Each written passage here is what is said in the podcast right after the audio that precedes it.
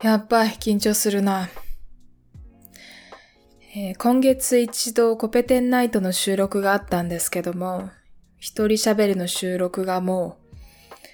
う、なん、1ヶ月ぶり？まあ、2ヶ月ぶりとかなんじゃないですかね。だいぶ更新が落ちていました。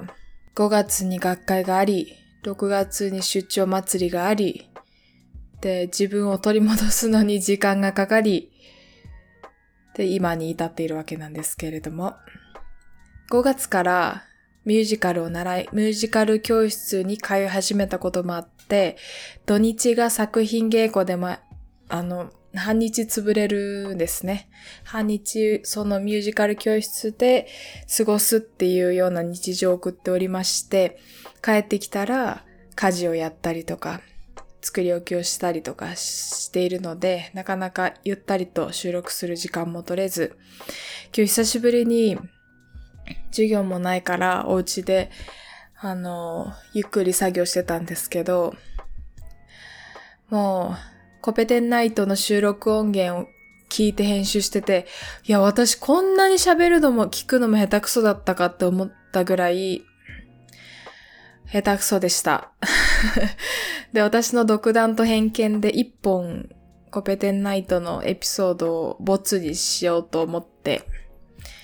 今度の収録で再勉強して再収録しようと思います。何について話してたかっていうと、地球の年齢について、地球誕生が46億年前って言われてるじゃないですか。それってどうやって分かったのかなっていう話をしたんですけど、あの、ニュートリノが出てくるんですよ、その話の中で。でニュートリノとかクォーツとか陽子とか、あ、違うわ。電子、陽電子とかっていう、そういう素粒子の、素粒子？うん。うん、素粒子。素粒子のことを全然知らなくて、少なくともニュートリノは素粒子ですよね。そうなんですけど、その素粒子の説明が全然わかんなくて、調べながら収録してたらもうグダグダで最悪なことになっていたので、ちゃんと勉強して、もう一回収録付き合ってもらおうと思います。ので、まあ、多分収録が今月末にまたあるので、その後公開になりますから1ヶ月先になりますけれども、ぜひそちらもお楽しみにしていただければと思います。いやー、なんか、いやー、私今、いろんなやらないといけないことから逃げているんですけども、まあ、今日少し消化したかな。コペテンナイトの収録も、収録じゃないや、編集もしたし、まあ、昨日から研究でやらなきゃいけないタスクもこなしつつ、で、今日はたくさん家のゴミを捨て、ペットボトルのゴミとかね、段ボールのゴミとかが溜まっていたので、それを捨て、掃除をし、洗濯をし、一人暮らしの辛いところは、忙しいと本当に部屋が荒れることですよね。そんで、一回リセットしないと、もう自動的に綺麗になったりはしないですから、自分でなんとか綺麗にしないとということで、今日は、あの、掃除をしていました。いやー、お家が綺麗になると本当にスッキリしますね。人間暮らしているだけで床に髪の毛落ちるわ、埃は舞うわ、ね、色、色汚くなりますから。しかも夏だから今、生ゴミもこまめに処理しないと、こまめにね、ゴミ出ししないと、どんどん匂いが出ますからね。はい、夏、私、割と夏も好きになってきたんですけど、というのも私自身が、あの、冬生まれなので、冬生まれだし、秋冬が好きだなっていう風なことを前々から思ってたんですけど、なんかね、夏もね、うまく除湿してやれば、快適に過ごせるかもなって思って、除湿とサーキュレーター、まあ、扇風機でもいいんですけど、で、ガンガン風で空気を循環させる、部屋の中の空気を循環させると、かなりいい感じに冷えてくれる。そんで、冷房でどんどん温度を下げていくんじゃなくて、除湿でコントロールすることによって、あの、なんて言うんでしょうね。冷えすぎも防ぎつつ。まあ、といっても、エアコンのタイプによっては除湿の方が、あの、なんて言うんでしょうね。あの、電気代かかるっていうか、結局空気を冷やしちゃうっていう仕組みのエアコンもあるみたいですから、どうなんでしょうね。はい。まあ、25度とか26度とか24度とかの除湿にしてますけど、どうなんでしょうというところで。まだそこまで暑くないかな。なんだかんだあれですよね、8月後半9月のいわゆる残暑と呼ばれる時が一番きついような気がしますけども、精神的にも。うん。いや、季節の変わり目ですので、今、現在、皆さんもご自愛くださいませ。私の周り、研究室のメンバーがですね、どんどんバタバタと風で倒れておりますので、いや、恐ろしいですよね。はい、ということで 気をつけましょう。エアコンの冷えすぎで、外は暑いし、日射もすごいし、寒暖差がね、という、あの、ひどいと思うので、あの、室内では羽織り物を持って行ったりとか、うん。で、外を長時間歩くときはなんか帽子をかぶるとか、日焼け止めもね、ちゃんと頭皮にもかけつつ、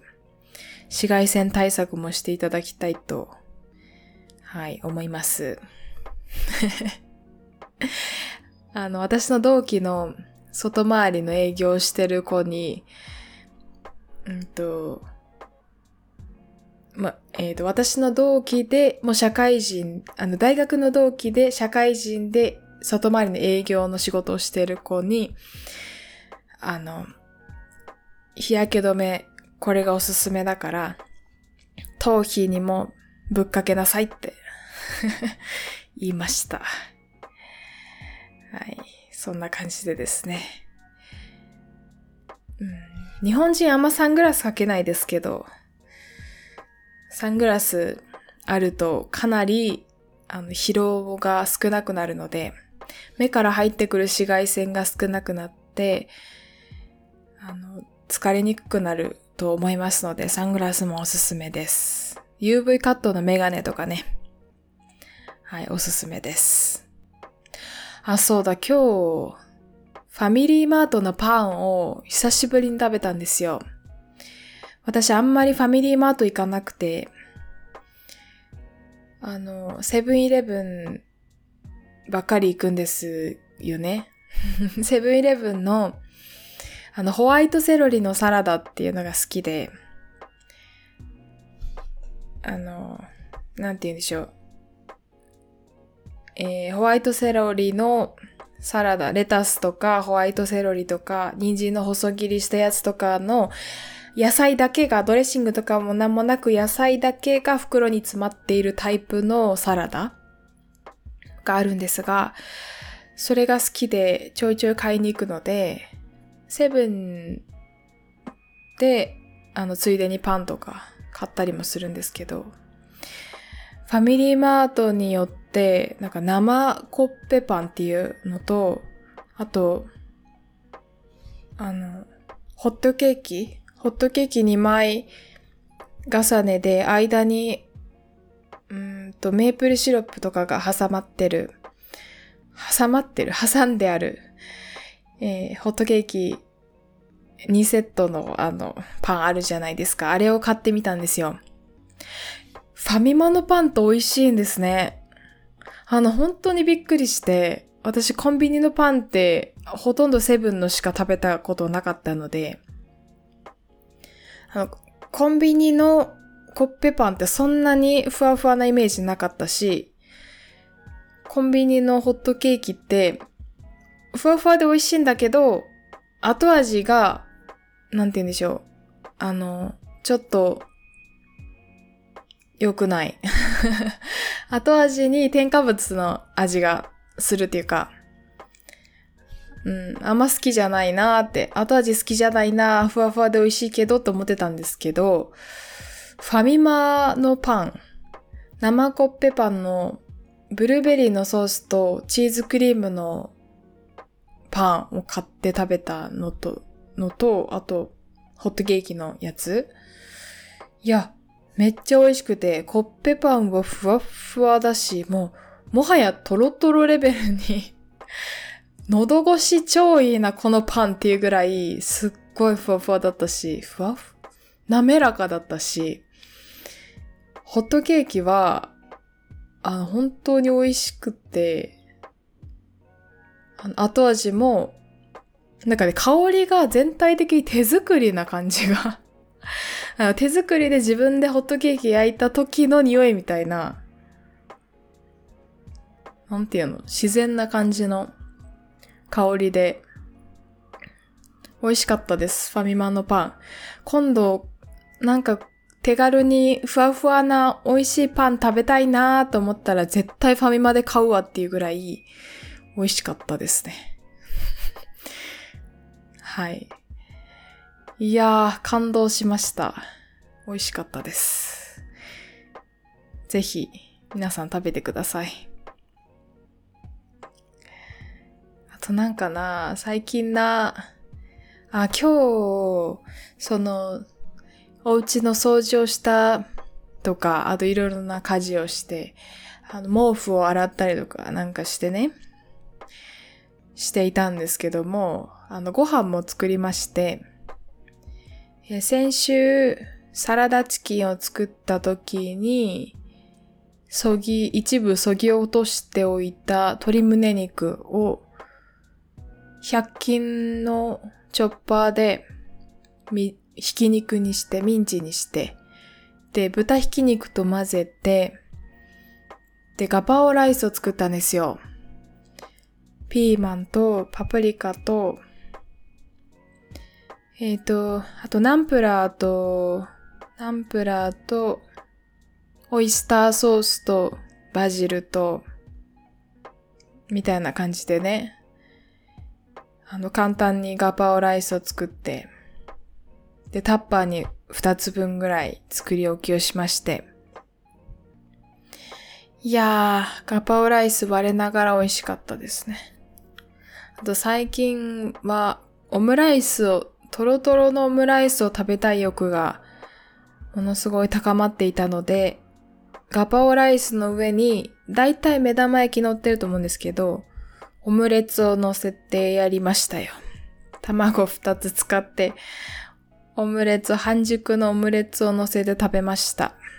美味しかったです。明日もあのガパオライスが食べられると思うと幸せです。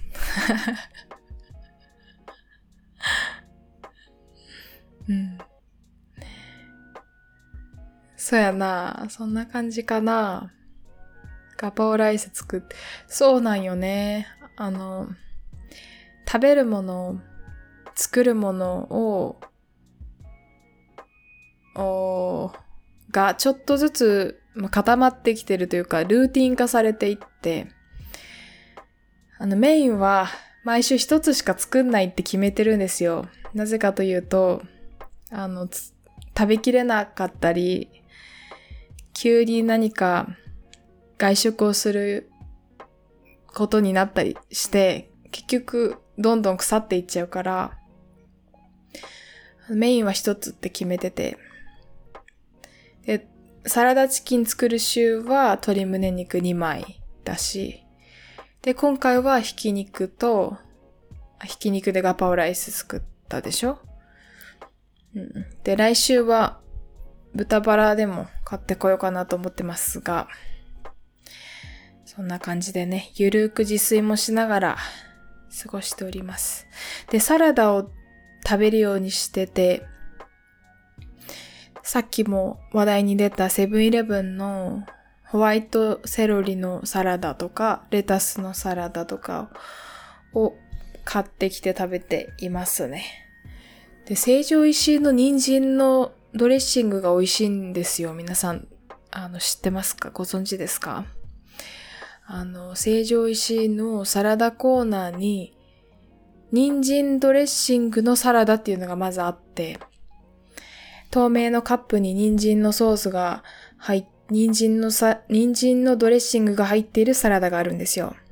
それを初めて食べた時に、うわ、何このドレッシング最高に美味しいじゃんと思って、そのドレッシングを調べてみた時に、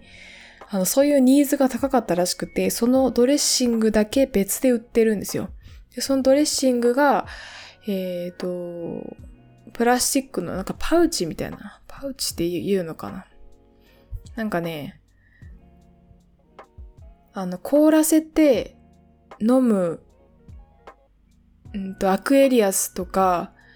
みたいな、ああいう、あ、クーリッシュみたいな、アイスのクーリッシュみたいな容器に、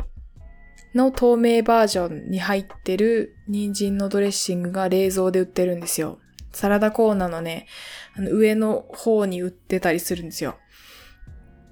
それおすすめです。人参ドレッシングめっちゃ美味しいです。はい。すりおろした人参と多分なんかニンニクとか入ってるのかな？美味しいので、ぜひ。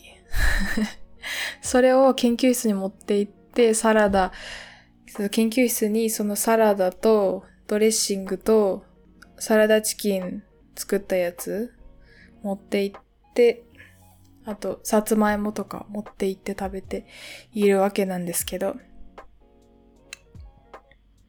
あ、そうだ。あ、食べ物の話ばっかり 食べ物の話ばっかりですが、えっ、ー、と、デーツデーツの栄養がすごいっていうのを最近知りまして、プルーンはちょいちょい食べていたんですけど、デーツ、ナツメヤシの実？デーツとは、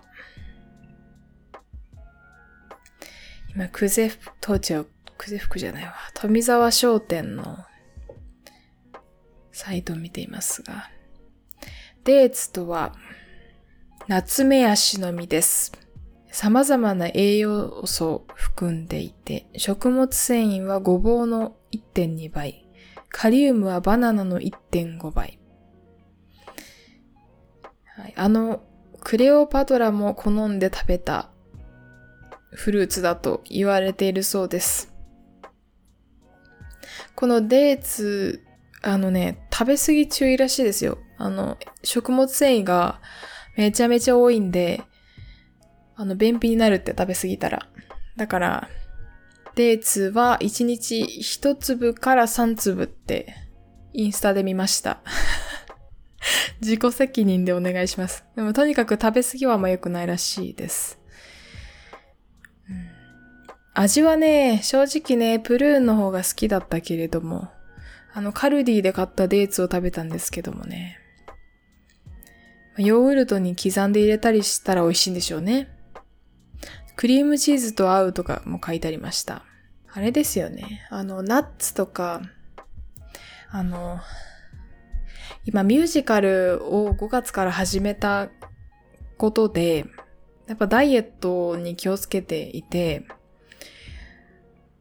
まあ言うて3キロぐらい落ちたんですけど、ここ2ヶ月くらいで3、4キロぐらい落ちたんですけど、6月の出張続きで、ちょっとストレスで 1キロぐらい戻りましたので、3キロぐらいかな？落ちまして。で、なんて言うんでしょう。限られた摂取カロリーの中で少しでも栄養を取らなきゃって思うようになって、で、おやつもできれば栄養のあるおやつがいいなって思って、最近はそのデーツとか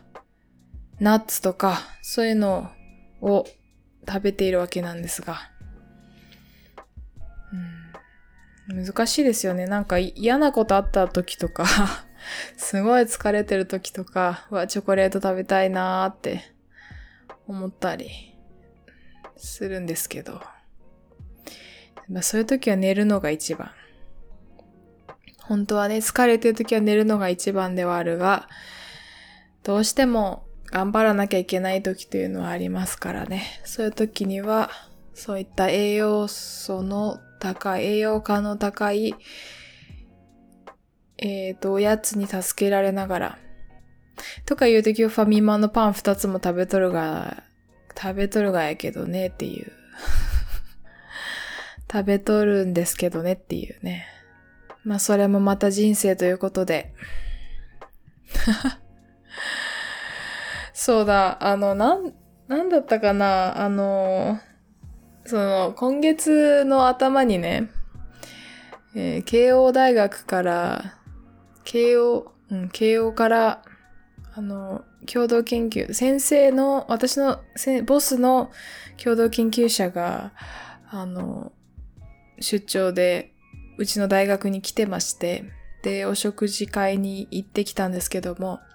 そこでの会話が、マジで、あのいやみんな変わっとるんやなと思う会話だったんですよ。どういう会話が繰り広げられたかっていうと、あの、うちの先輩がゼアミの本を読んだって言うんですよ。カンアミゼアミですよ。皆さんご存知ですか？私、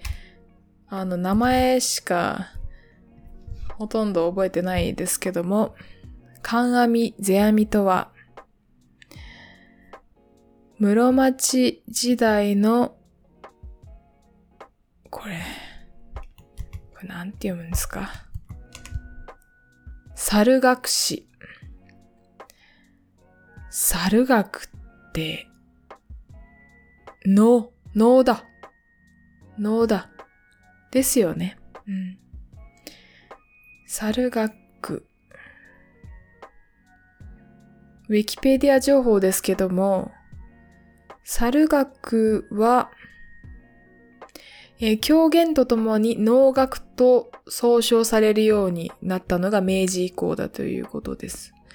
猿楽は、まあ、いわゆる能とか狂言のようなものだそうですが、それの対価ですね。カンアミゼアミ。あら、カンアミゼアミって親子だったっけか。カンアミゼアミ。私、歴史結構弱いんですよね。弱いんだよな。カンアミ。ゼアミは？ゼアミ。うん。確か親子だったと記憶していますがね。お、親子。あ、親子ですね。ゼアミが子供です。はい。で、このゼアミの本を読んだって言うんですよ。なんかすっごいいいことを言ってたみたいな。の、教えてもらった本の名前をすっかり忘れてしまったんですけど、ゼアミの本を読んだって言うんですよ。その話で盛り上がりまして。で、私は、あの、仏教のね、あの、スッタニパータを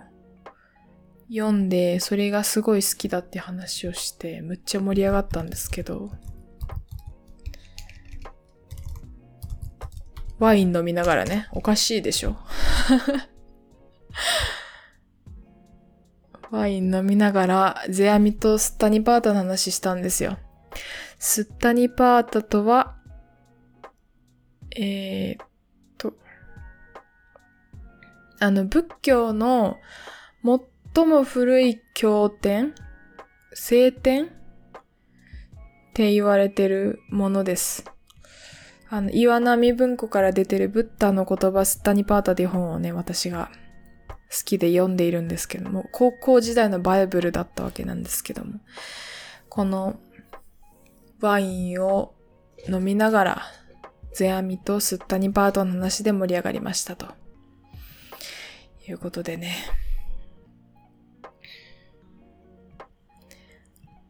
おかしい、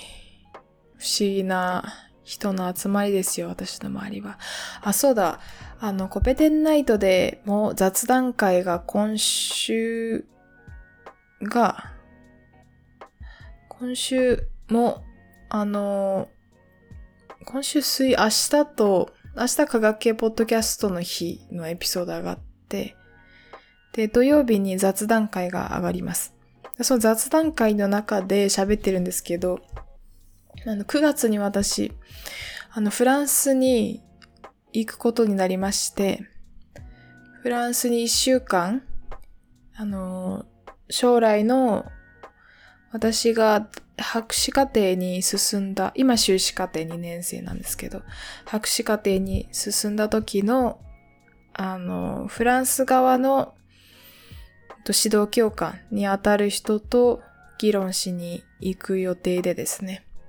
すごい楽しみっていう話をその 土曜日に上がるエピソードの中でしています。フランス語の勉強をせねばと 思って思っているんですけど、発音が難しすぎるよね。難しすぎるよね、と思って。英語もままならんのにと思ってね。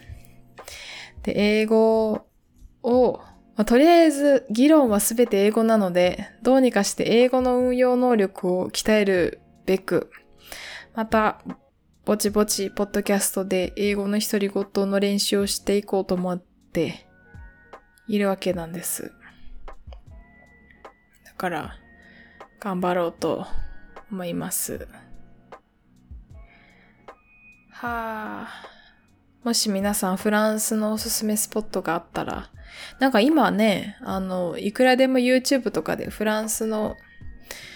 あの、フランス在住の日本人とか、日本在住のフランス人とか がいろいろ発信してるじゃないですか。それを見ながら、いいわねって思思いつつ、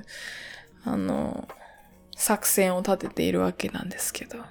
みずほにはすでにおすすめスポットを教えてもらっているので、それを参考にしつつ、うん、美術館はね、ぜひ行きたいですね、と思っています。あの、最近一つ悩みがあって、あの、ミュージカルの、あの、習い始めた影響で、さっきダイエットしてるって言いましたけど、あの、柔軟性も高めようと、今、あの、ストレッチをね、やっているわけなんですけど、背中の柔軟性ってどうやって鍛えられる どうやって向上するんだろうなって、なんか背中と胸の、なんて言うんでしょう。肩甲骨ら辺が多分すごい硬いんですよね、私。と思って。あの、全然、周りの子たちみたいに、教室に通ってる先輩たちみたいに、柔らかくなんないんですよ。あの、足の開脚とか、あの、前後開脚とかはね、進歩しつつあるんですけど、背中だけね、一生硬いんですよね。背筋もないし。だから、ねと思って。いやー、ミュージカル教室通ってダンスを初めて習って、あの、バレエの動きを取り入れたダンスなのでね、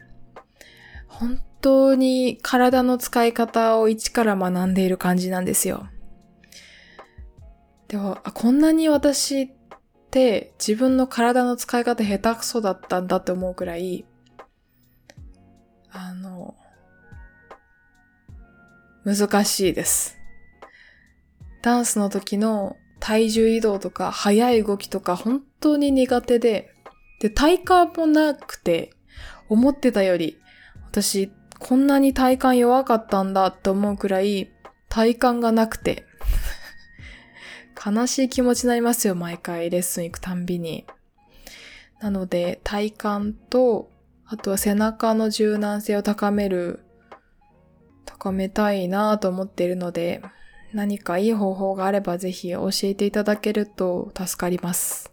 YouTube でそのバレリーナの方が発信しているストレッチの方法とかを見ながら真似してやったりしてるんですけど、なんかね、どうしたらいいんでしょうねと思って。はい、そんなことをしつつ、まあミュージカルの7月の公演が終わったら、もう少しポッドキャストに咲く時間が増えるかなということで、で、研究の方でも今、1本目の論文を作っているところで、書いているところで、8月中には書き終えなければ 私の寿命が縮んでしまうわけなんですけども。頑張れ、頑張れ自分。やだな、やだなと思ってることはね、やんないと終わらないですからね。ちゃんと頑張っていきたいと思います。で、ポッドキャストの方も、うーんと、なんだかんだで優先順位が下がっていたことは事実なんですけども、あの、全然離れて、離れたいわけではないので、地道に活動は続けていくつもりなので、気が向いたら皆さんぜひ聞いていただけると嬉しいです。はい。ということで、今回リハビリこんなところで終わっていこうかしら。ツイまた、またもやこのエピソードはツイッターのスペースで、公開収録みたいな感じで、あの、接続しつつ、喋って収録しておりました。ので、まあ、何の告知もなしに突然深夜に始まる、深夜まあ10時とか9時とか10時とか11時とかに始まる収録なんですけども、ぜひツイッターもフォローいただけると、あの、リアルタイムで聞けるかもしれないですね、ということで。はい。それでは皆さん、今週も頑張っていきましょう。まあ、とりあえず寝るか。今日はな。今日は寝るかということで、この辺で失礼いたします。おやすみなさい。